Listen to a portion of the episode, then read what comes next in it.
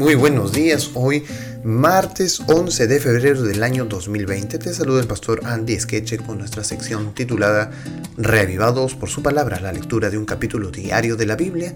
Y hoy nos encontramos con el capítulo 9, 9 del libro de Salmos. Habíamos ya leído el Salmos anterior y resulta ser que este capítulo 9 ya no va a hablar de la naturaleza, ¿verdad? Porque el Salmo de ayer, el Salmo 8, hablaba acerca de la naturaleza. Pero este salmo es un salmo distinto. A este salmo se le ha considerado el canto de acción de gracias.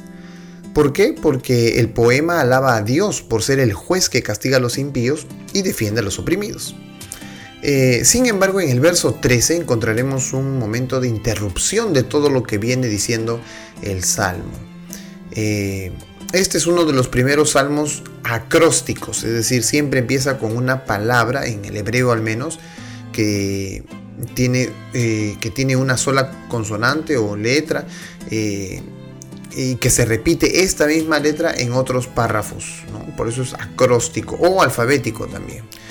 Bueno, este salmo tiene 10 estrofas y las 10 estrofas son iguales todas, siguiendo ese modelo general de los salmos acrósticos que tiende este salmo a resaltar el pensamiento mediante diversas repeticiones sin que haya algo nítido en adelante ni, ni siquiera una secuencia determinada en la organización de las ideas.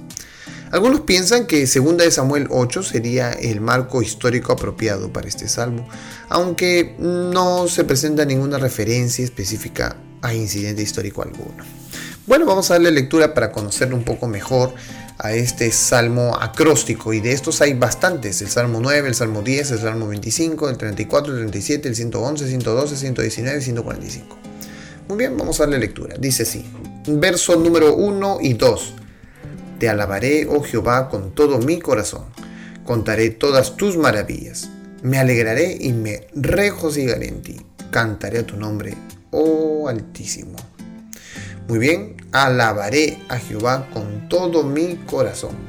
Alabaré del, mismo, el mismo verso que se utiliza para el título de Salmos, que viene de la raíz mismar, se utiliza para alabar, alabaré, oh Jehová, todo. En realidad estaba diciendo cantaré salmos, ¿no? Cantaré salmos a tu nombre.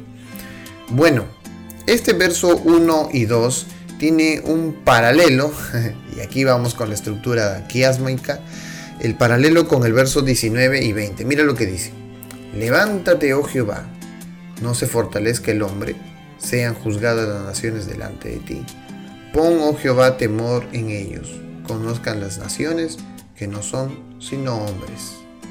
Muy bien, entonces por un lado nosotros tenemos la oración de, de David, sigue todavía los salmos de David, en el verso 1 y 2, que se complementan con el verso 19 y 20. Ahora vamos al verso 3 al 6 y luego vemos con qué se complementa. Verso 3 en adelante. Mis enemigos volvieron atrás, cayeron y perecieron delante de ti, porque has mantenido mi derecho y mi causa, te has sentado en el trono juzgando con justicia. Reprendiste a las naciones y destruiste el malo.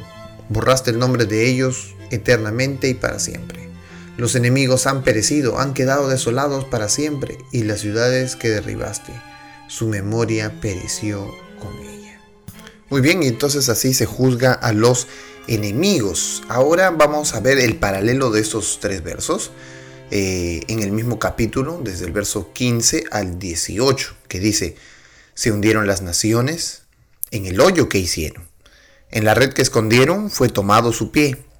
Jehová se ha hecho conocer en el juicio que ejecutó. En la obra de sus manos fue enlazado el malo. Los malos serán trasladados al Seol.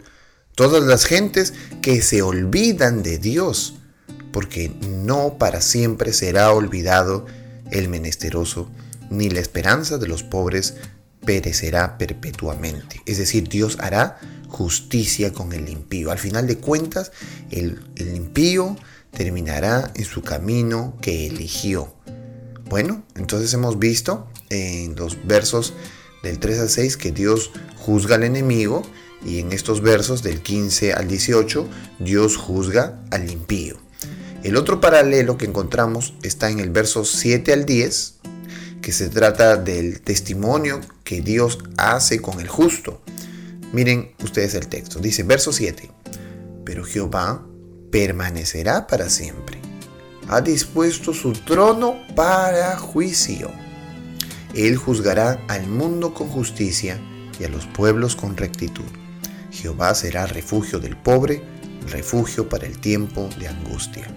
En ti confiarán los que conocen tu nombre, por cuanto tú, oh Jehová, no desamparaste a los que te buscan. ¿Qué tal texto? ¿Eh? Dios es bueno con cada uno. No desamparaste a los que te buscaron. Amén. El testimonio entonces de que Dios salva a los justos.